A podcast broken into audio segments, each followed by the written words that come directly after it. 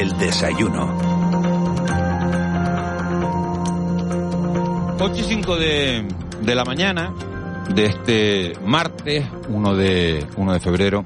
Y hasta ahora nos metemos en tiempo de desayuno. Ya saben ustedes que que hacemos un repaso a, la actualidad y lo hacemos con uno de con uno de sus protagonistas. Hoy se ha venido hasta nuestros estudios la viceconsejera de, Justicia del Gobierno de Canarias, Carla Vallejo, justo en una semana en la que se está celebrando un juicio muy mediático en Tenerife por la barbaridad que se juzga, un presunto doble asesinato en el que coincide la violencia machista con la violencia vicaria y una entrevista que se produce una semana después de que los secretarios judiciales de, toda España se hayan puesto también en, pie de guerra para reclamar una mejora en sus condiciones laborales. Nosotros queremos hablar, hacer una radiografía de cómo está la, justicia en Canarias. Carla Vallejo, buenos días, gracias por aceptar nuestra invitación. Buenos días y muchas gracias por invitarme. Está usted eh, en la actividad política ahora, pero es jueza de profesión, ha estado ejerciendo en, distintos juzgados antes de, de incorporarse a la política en julio de 2019, era la magistrada del Juzgado de Vigilancia Penitenciaria número 3 de Canarias y eso le permite tener una, una doble visión de la Administración de Justicia. La conoce por dentro y ahora y ahora sabe lo que supone gestionarla. Exacto, desde otra, desde otra perspectiva. Yo creo que es una, una oportunidad de oro el, el efectivamente, como tú dices, eh, la justicia es mi mundo, es, es mi vida y, y, siempre la he vivido desde un punto de vista que es el de, el de estar integrada dentro del Poder Judicial y con todo lo que eso significa. Desde ese lugar, pues eh, nos damos cuenta, pues reclamamos medios, reclamamos eh, mayor inversión y tuve la oportunidad, además yo era muy activista en, en, en cuestiones que tienen que ver con, con, reclamar mejoras en la Administración de Justicia, y el consejero me dio la oportunidad en su momento de decir, pásate a este lado e intenta mejorar todo lo que dices que debe ser mejorado. Claro, esto le iba a preguntar. Eh, Carla Vallejo decide dar el salto a la política porque dice esto está fatal y nos implicamos o no hay manera de arreglarlo o, o por qué decide dar el salto a la política. No que estuviese fatal, pero sí que estábamos en la justicia está en un punto de inflexión muy muy importante. Hablamos de, de que se va a abordar ya su definitiva transformación digital, su definitiva eh, modernización y es un proceso tremendamente complejo que requiere de mucha coordinación, de muchos puntos de vista y, es un reto apasionante. Eh, la, oportunidad de poder participar, como te digo, desde de, este lado, eh, yo creo que no se podía dejar pasar. Claro, ¿y qué siente una magistrada cuando un gobierno como el de Canarias empieza a presentar una serie de medidas para controlar la pandemia ante un órgano como el Tribunal Superior de Justicia de Canarias y se las van tirando todas una detrás de otra abajo? Pues precisamente desde mi punto de vista es absoluta normalidad porque lo que pone esto de manifiesto es que el sistema funciona, que existe un poder ejecutivo que toma decisiones y un poder judicial independiente que debe controlar esas, esas decisiones. Partimos además en este caso de un escenario que era absolutamente eh, inexplorado. Se ha creado la jurisprudencia eh, sobre la marcha, se han eh, regulado por primera vez situaciones que, que eran desconocidas y el hecho de que exista pues una, una diferencia de posición no solo no es extraño, es que debe ser lo normal. Imagínese que el Poder Judicial se dedica sistemáticamente a confirmar o a reprobar las decisiones del, del Ejecutivo. No estaríamos hablando entonces de un poder independiente. Claro, no sé, no sé de una manera de los jueces como diciendo, eh, señores, dedíquense ustedes a gobernar, que, que, eh, que estas decisiones no me competen a mí.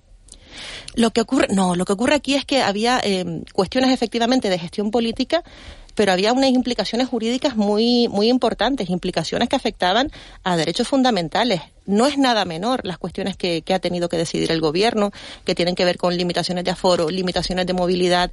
Eh, eran cuestiones en las que existían una serie de criterios técnicos y una serie de criterios eh, científicos que aconsejaban esas medidas, pero también hay toda una estructura jurídica que dice, ojo, es que estamos hablando de derechos fundamentales y esto tiene que afinarse eh, lo más posible en esa dialéctica eh, se han producido efectivamente decisiones judiciales que han confirmado la, la posición de, del Ejecutivo y otras que no, pero eso dentro de, la absoluta normalidad.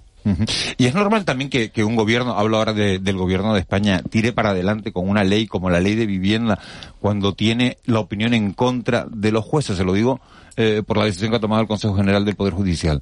Eh, es normal que el gobierno diga, bueno, me da igual lo que digan los jueces, yo voy a tirar para adelante porque a mí me parece que esto tiene eh, la seguridad jurídica suficiente como, como para tirar para adelante a pesar de la opinión de los jueces. Aquí me gusta distinguir entre los jueces, el Poder Judicial que son los jueces y magistrados de los juzgados y tribunales. Y los órganos de dirección. Eh, y de los órganos de gobierno de ese Poder Judicial, que no son Poder Judicial. Lo que hacen es, es un órgano de carácter político, de gobierno del Poder Judicial, pero que no ejerce la, la función jurisdiccional dentro de esa importancia política que tiene este órgano, pues como otros muchos, como el Consejo Fiscal, como el Consejo de Estado, puede emitir dictámenes sobre, sobre la normativa y puede estar a favor y en contra. Efectivamente, eh, eh, eh existe una cierta tendencia a quizás no limitarse a los criterios jurídicos que suelen ser los que deben ser valorados por estos órganos y introducirse en, cuestiones que pueden ser más de, oportunidad política. En fin, eso es una cuestión que el órgano, el Consejo General del Poder Judicial es, soberano en sus dictámenes, este muy discutido, por cierto, con muchos votos eh, particulares. Seis votos particulares. Exacto pero no es más que un dictamen de otros, de otros tantos que son necesarios recabar en un proceso eh, de tramitación de una ley, pues como le digo, como el Consejo de Estado, como la Fiscalía General del Estado, y después está el Poder Legislativo, que es soberano, que es el, poder más importante de todos los que conforman el, Estado de Derecho, para decidir bajo qué leyes queremos gobernarnos.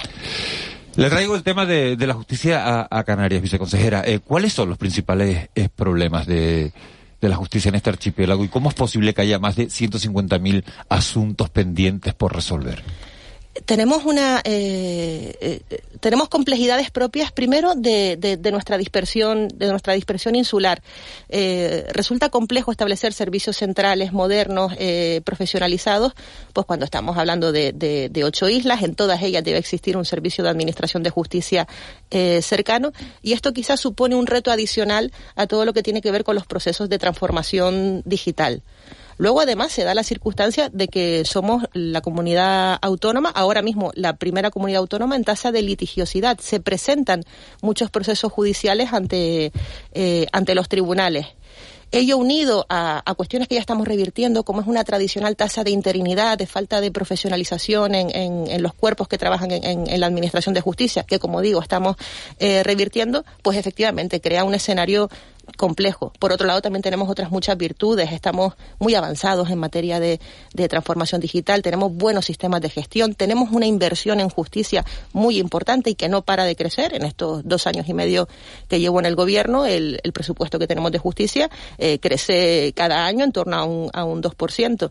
Y, y, al final son más las oportunidades que, la problemática y eso es lo que estamos abarcando.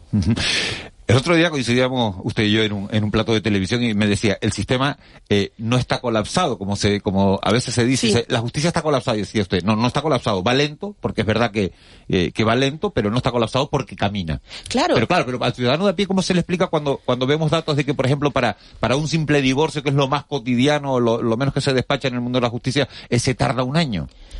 Porque también Primero eh, que todo tenemos que tener en cuenta que la justicia genera, eh, gestiona procesos muy complejos, procesos en los que hay una controversia de las partes, en los que hay intereses contrapuestos y que se rige por normas que, que exigen eh, ya solo las propias normas de plazos para recurrir, plazos de alegaciones, implica ya una duración mínima de cada proceso que, que no puede ser casi nunca inferior a tres meses. A partir de ahí, la propia complejidad de la posición de las partes.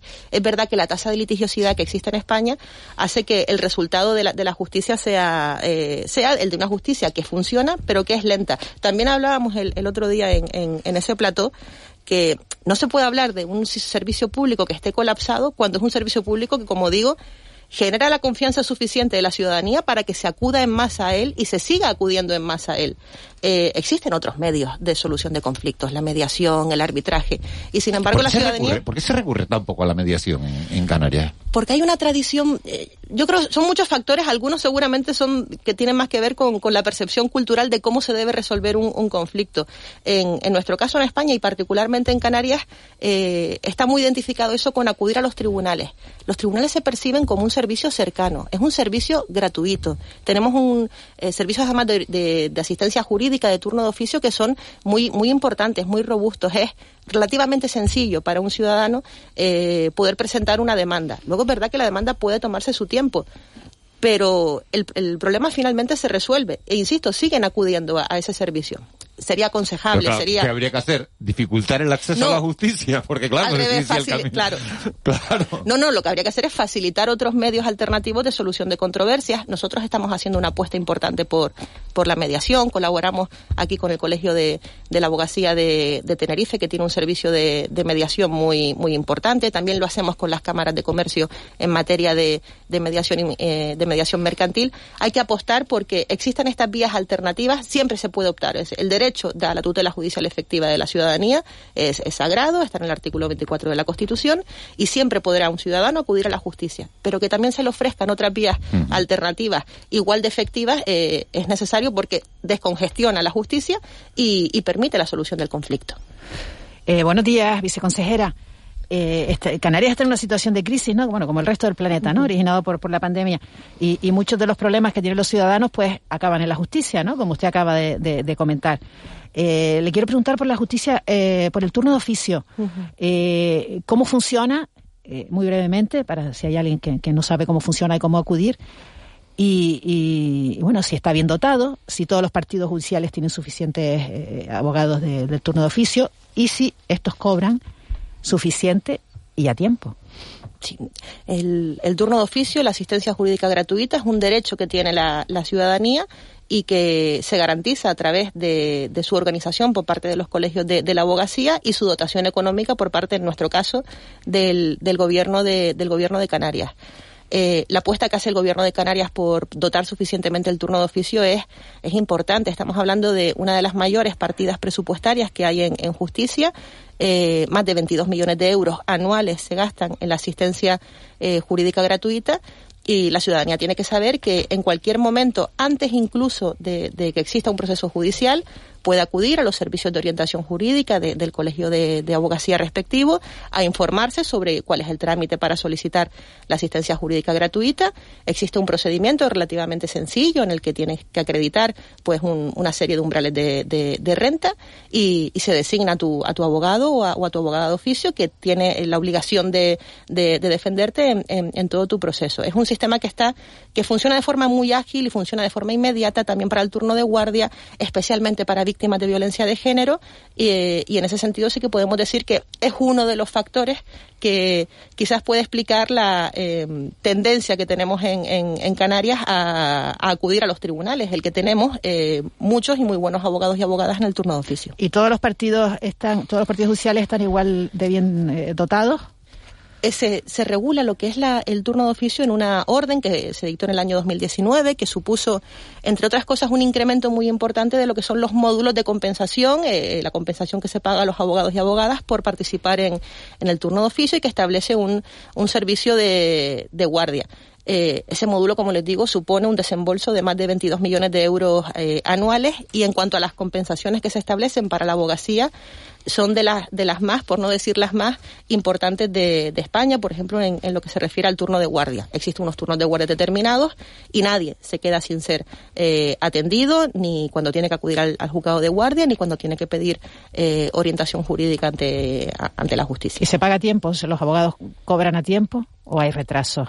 en el cobro de, lo que debe el gobierno. En este sentido, lo que hacemos, eh, lo que se pagan son unas subvenciones trimestrales, unos certificados trimestrales que deben presentar los colegios de la abogacía. El Gobierno de Canarias, nuestro servicio, la Dirección General de Relaciones con la Administración de Justicia, lo comprueba, lo subsana. Es un procedimiento administrativo que, como tal, eh, tiene que ajustarse a unas determinadas reglas. Son pagos muy importantes. Muchos de ellos superan los dos millones de euros, lo cual requiere, además, informe de intervención, autorización del Gobierno. Quiero decir con esto que es un procedimiento administrativo que efectivamente no se resuelve en un mes, pero, pero que se abona siempre en, en, los plazos razonables dentro de la complejidad propia de, de, lo que es su trámite. Eh, señora Vallejo, buenos días. Eh, siempre que hablamos un poco de un servicio público esencial, como lo es la justicia, ponemos el foco, lo estábamos antes hablando con, con la sanidad, en, digamos, en las carencias o la disponibilidad de, de, de, de recursos humanos, ¿no? Eh, en el caso de, de la Administración de Justicia en las islas, ¿tiene personal suficiente? Tiene mm, ya no solo jueces magistrados, tiene funcionarios suficientes, psicólogos, forenses, eh, tiene eh, una tasa de interinidad alta, que es otra cuestión que siempre suele estar un poco sobre la mesa en Canarias. Todas esas son cuestiones que, que estamos abordando, empezando por, por el final en, en, lo que es la materia de los funcionarios de, de la Administración de Justicia, los funcionarios que trabajan en, los juzgados. Hemos, de hecho, abordado un proceso extraordinario de, estabilización y, y, ampliación de plantilla que ha supuesto la incorporación en, en diciembre de este año de 100 plazas estructurales más, con las que hemos hecho una cosa muy importante, que es completar la plantilla de la práctica totalidad de los órganos judiciales. A veces se han creado órganos judiciales en, en, en, nuestra comunidad en los que si una plantilla tipo de un juzgado son 10 funcionarios, pues a lo mejor se creaban con 7 o con 8. Eso el primer año de funcionamiento de un juzgado puede no ser eh, especialmente relevante, pero a los dos, tres años, cuando se produce ya una acumulación de asuntos, se ve una situación delicada. Pues bien, eso se ha abordado y ahora tenemos eh, prácticamente, como le digo, todos los órganos judiciales de, de Canarias con su plantilla completa. Además, eh, se ha apostado por eh, el impulso de los concursos de traslado y por primera vez en Canarias eh, estamos por debajo del 30% de interinidad en funcionarios de la Administración de Justicia. Y nos queda por abordar otra cuestión que efectivamente es muy importante, que es la que tiene que ver con los institutos de medicina legal uh -huh. y ciencias forenses. La, la justicia ha avanzado mucho, la administración de justicia, y exige de profesionales cada vez más cualificados como dice el consejero, cuando estábamos hablando de un instituto de medicina legal, prácticamente lo que se nos venía a la mente es simplemente un médico forense. Eh, ahora mismo sabemos que los dictámenes periciales requieren de trabajadores sociales, de psicólogos y, y psicólogas. Y, en es, y, en ese sentido es verdad que existe un déficit estructural derivado de la no previsión en las plantillas orgánicas que, que estamos abordando. Y ¿Cómo están... se resuelve eso? Pues tenemos que modificar eh, lo que ¿Eh? es la relación de puestos de trabajo ¿La para la RPT efectivamente para incrementar esas dotaciones y también estamos trabajando en otros mecanismos pues alternativos similares por ejemplo a los que está abordando ahora función pública de establecimiento de, de, de, de contratos de complementarios lo que se llaman los, los contratos por acumulación de tareas o incluso recurriendo a colaboraciones externas para en tanto se procede a aprobar esta nueva relación de puestos de trabajo que como saben es un procedimiento administrativo que se toma su tiempo el, el servicio esté aún así cubierto. O sea, que no, que no está afectando al, al, a víctimas, porque hay que se había denunciado sí. que a víctimas de violencia machista sí estaba afectando este este déficit que se tardaba en hacer las valoraciones. En, en hacer las valoraciones. Sí, sí hay, hay, que reconocer que esto se está produciendo principalmente en la en la provincia de, de Las Palmas. Sí que existe un retraso en la, en la emisión de, de, determinados dictámenes periciales derivados de eso, de la necesidad de incorporar a, a, a nuevos profesionales, ya que estos dictámenes no basta solo con la posición del médico forense, sino que requiere, pues eso, de un equipo interdisciplinar. Y ahora mismo las dotaciones de personal no no, son suficientes. Es una cuestión que estamos eh, abordando en estos meses para eh, contratar personal de refuerzo, buscar colaboraciones externas y lo hicimos el año pasado, conseguimos ponernos al día, pero en estos últimos meses eh, otra vez se ha, producido ese, ese retraso que tenemos que abordar, como digo, primero con soluciones de urgencia, que son estas que comento, y después a, medio plazo tenemos el, la mirada puesta en, en, una estructura permanente de personal que atienda siempre a, a todas las necesidades. Eh, señora Vallejo, le cambio el tercio. Eh, entre sus competencias está el desarrollo o el impulso de la ley de memoria histórica sí. canaria, ¿no? Uh -huh. eh, el último paso que he, cons he conseguido eh, ver ayer era el eh, que se ponía en marcha, que se acordaba cómo iba a ser el protocolo para hacer sumaciones, identificaciones, en fin, lo que, lo que las asociaciones de la memoria histórica han venido trabajando de forma casi privada, ¿no? Y, y con, con, con, apoyo de las administraciones, sí. pero con, no, con, no con el liderazgo de la administración, que es como debería ser, ¿no? Como debe ser o como va a ser ahora, ¿no? ¿En qué situación estamos? ¿Cuándo se, se excavará la cima de Ginamar? ¿Cuándo se abrirán dos pozos que hay pendientes en Arúcar de abrir? Ot otros lugares en Tenerife, uh -huh. otro sitio en La Palma. ¿Cuándo se va a llevar a cabo esto? Efectivamente en esta eh, legislatura lo que intentamos es eh, invertir eh, la aproximación a la memoria histórica, pasando la administración no a ser colaboradora, sino a liderar eh, las acciones que se tienen que llevar a cabo en, en, este sentido. Se puso en marcha la Comisión Técnica de Memoria Histórica, se aprobó el protocolo de, exhumaciones y se trabaja además intensamente con, con, el, con el Ministerio, con la Secretaría de Estado de Memoria Democrática, eh, en lo que viene siendo el plan cuatrienal de, fosas. Hemos hecho trabajos, aparte de, de, de que has comentado, hemos hecho, hecho trabajos concretos, por ejemplo, en, en, La Palma se hizo un trabajo de estudio para eh, iniciar las prospecciones en, en, Fuencaliente, estaba previsto también iniciar eh, este año este año pasado las prospecciones, lamentablemente la, eh, la emergencia vulcanológica impidió que, se hiciesen los trabajos de georradar, que era lo siguiente que, teníamos que abordar. Estamos también llevando a cabo estudios principalmente en la isla de Tenerife, que es la isla eh, más olvidada en este sentido, en el que sabemos que existieron muchas víctimas, muchas más de las que oficialmente están recogidas a día de hoy. Uno de los estudios que esperamos presentar en, en los próximos meses es una actualización de, de las víctimas de, de, la guerra civil y de la represión franquista y la localización efectiva de, pozos, de fosas en las que se pueda, se puede intervenir. Con la cima de Ginamar estamos en permanente contacto con el Cabildo de Gran Canaria, que es quien lidera eh, esa operación tremendamente compleja, por otro lado, de, exhumación de ese tubo volcánico y también estamos eh, llevando a cabo los trabajos para, esperamos tener este año, eh, un documento fundamental que es la estrategia de la memoria histórica, la hoja de ruta que nos marque eh, en, tres años todo lo que tenemos que hacer, que, es bastante en este sentido. Y viceconsejera, ¿se están dando la suficiente prisa? Porque esto eh, independientemente de, los años ¿no? que hace que ocurrió, los años que hay, de, llevamos de retraso, pues las personas directamente interesadas pues, pues están empezando a desaparecer, ¿no? Es, un, es una deuda histórica que tenemos con, con, con las víctimas de, de, del franquismo. Nos damos toda la prisa posible, pero reconociendo que, pues, que, la cuestión es, es compleja. A veces la complejidad es técnica, tiene que ver con la dificultad de intervenir en, en determinadas fosas.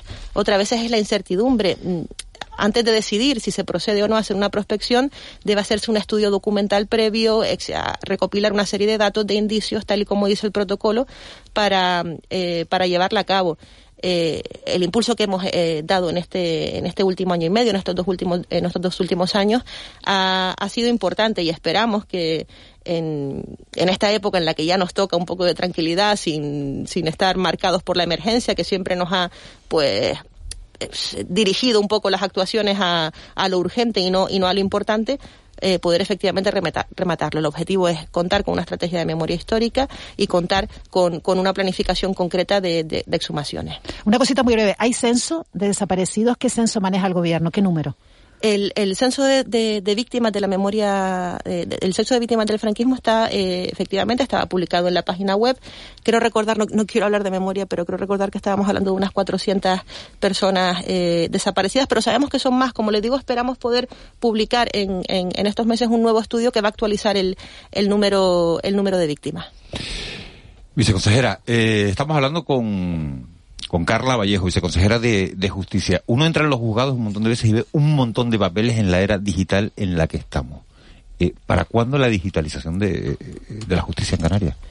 Pues yo me atrevería a decirle que para este año tiene que llegar ya el, el, el trámite de lo que llamamos el proyecto papel cero por existir el expediente judicial eh, electrónico. A día de hoy contamos con un sistema de, de, gestión procesal potente, importante, que permite que muchos trámites se, se lleven a cabo de manera íntegramente telemática aún así es verdad que el papel se, se resiste a, a, a desaparecer. Eso, eso, ralentiza el funcionamiento de, de, la Administración de Justicia. ¿Ese es uno de los motivos por el que se ralentiza? No, ¿O no, no, o no, o no tiene nada que ver? No lo ralentiza, pero lo que el hecho de que exista el papel, ¿te, eh, te refieres? Sí, exacto. El que, el que no esté digitalizado, eh, Hombre, mucha, mucha de la información, buena evi parte Evidentemente información. no es lo mismo tener que hacer una comunicación por correo ordinario, certificado, eh, que puede tardar que una semana o 15 días si se tiene que hacer una segunda entrega, que la posibilidad que existe ahora, por ejemplo, con, con las personas jurídicas o con las personas físicas que así lo, lo, soliciten, de hacer una comunicación por correo electrónico, que es, que es inmediata. Eh, la tramitación tradicional implica también plazos más largos de, de, bueno, eso de depende de lo que se quiera, porque fíjese que Ucrania y que Rusia y Estados Unidos se están escribiendo cartas estos días, ¿no? En vez de, en vez de mandarse correos electrónicos, o sea que... Eh,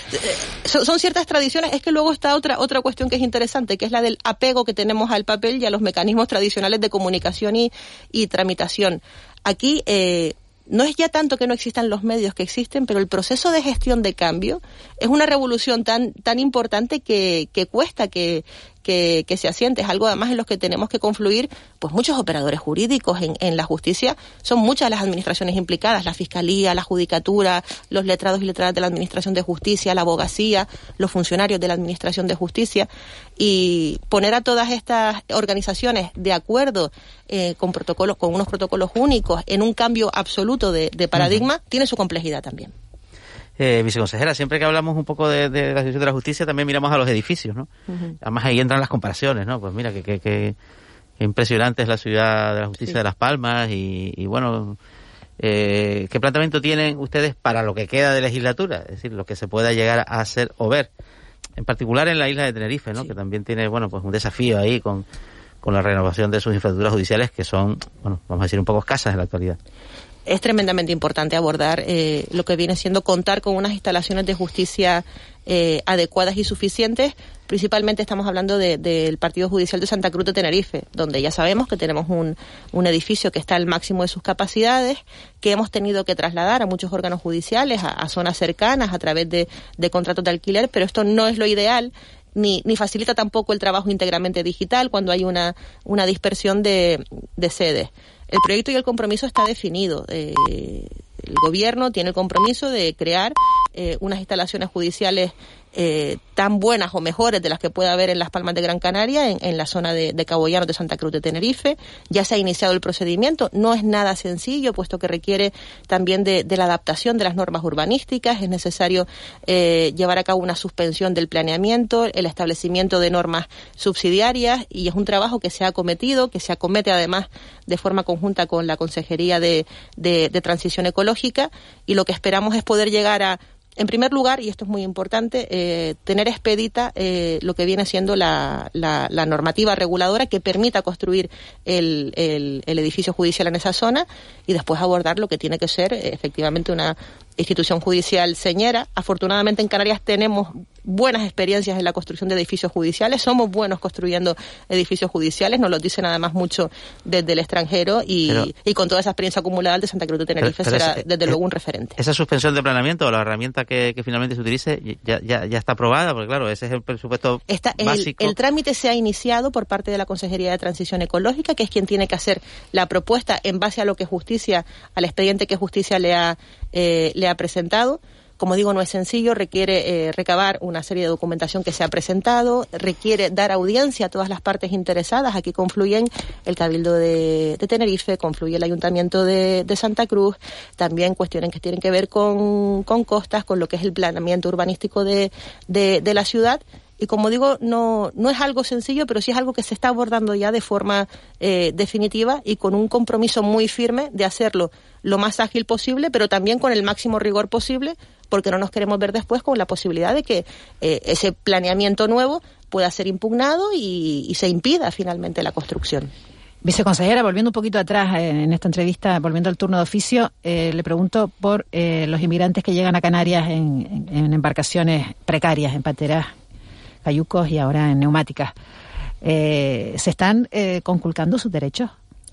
En, lo que respecta a la parte que, nos compete a nosotros, que es la, garantía de la, de la, asistencia jurídica gratuita, eh, se han hecho todos los esfuerzos económicos y, normativos para, para, garantizar su derecho a la asistencia letrada. En primer lugar, la anterior directora general de Relaciones con la Administración de Justicia, Marta Bonet, dictó una instrucción que eh, favorecía, facilitaba una mejor asistencia letrada de, de, los inmigrantes, estableciendo, existían unas cuotas que permitían que un abogado pudiese atender a más de 13 eh, personas que venían en, en, en, una patera. Claro, un abogado para 13 o 14 personas no permite eh, una asistencia jurídica necesaria y limitaba el, el, número a esa cantidad se llevó a cabo una instrucción para garantizar que, se pudiera atender a muchas menos personas por abogado, que se les remunerara igualmente a, la abogacía en, en este sentido y se han incrementado notablemente las partidas presupuestarias para que todos y cada una de estas personas que llegan tengan derecho a la asistencia letrada. Esto supuso, por ponerle un dato económico, la necesidad de que el año pasado, que efectivamente fue muy importante la, llegada de, estas personas a, nuestras islas, la necesidad de pedir un crédito suplementario de casi dos millones de euros para poder abonar eh, su derecho a la asistencia letrada. Pero lo están teniendo, le pido un sí o un no. Lo están teniendo. A día de hoy se les designa eh, abogados y abogadas. Existen, y eso lo sabemos, cuestiones que ya eh, trascienden de, de, lo que tiene que ver con, con la competencia de esta consejería, pues problemas relativos al espacio, a las instalaciones en las que deben ser atendidos. Ahora mismo es una situación complicada la que está viviendo Lanzarote y lo sabemos, Fuerteventura y, y lo sabemos. Afortunadamente la situación que se vivió en Gran Canaria con Arguineguín ya, ya no es la, eh, la que era, pero esa situación no, no se va a esconder que, que, se produjo y que tuvo que ver seguramente pues con la necesidad de gestionar unas llegadas masivas en un momento de, de pandemia que, se, que, que fueron muy, muy complicadas. Vamos a ver cómo se resuelve lo de Lanzarote, porque tampoco hay una guerra abierta entre la delegación del gobierno y, el ayuntamiento de Arrecife. ¿eh? Aquí tenemos que, que, entender que resulta sonrojante eh, eh, introducir dentro de la pugna política lo que viene siendo la defensa de los derechos humanos de personas que, que se encuentran en una situación de vulnerabilidad eh, extrema es indiscutible que tiene que haber centros de acogimiento en, en, la, en, la, isla de Lanzarote, como los hay en la isla de Gran Canaria, como los hay en la isla de, de Tenerife, eh, porque estas personas también son ciudadanos con sus derechos de ciudadanía y que tienen derecho a ser asistidos de, La- de forma digna. La alcaldesa dice que, la, alcaldesa de Recife, Astrid Pérez, que lo que se pretende hacer allí es un Arguineguín 2.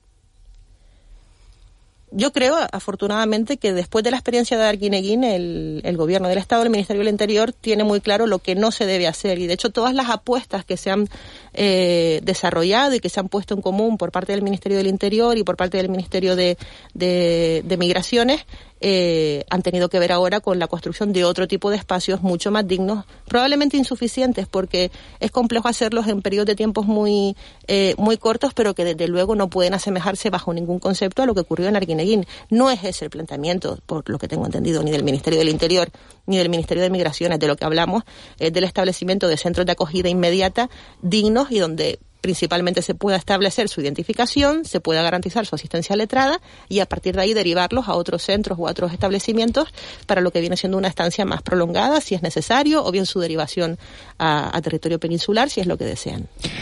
Carla Vallejo, viceconsejera de Justicia del Gobierno de Canarias. Habíamos dicho que íbamos a hablar 20, 25 minutos, llevamos media hora prácticamente hablando de, la justicia en Canarias. Ya ha pasado el tiempo eh, muy rápido, así que eso es una, una excelente señal. Gracias por haber venido a, a De la Noche al Día, gracias por haber hecho este, este repaso de la justicia con, con todos nosotros y bueno, y confiar en que, en que esa mejora en la que están trabajando pues, pues llegue más, más pronto que tarde. Muchísimas gracias a todos y gracias también a, a los compañeros que están en Las Palmas.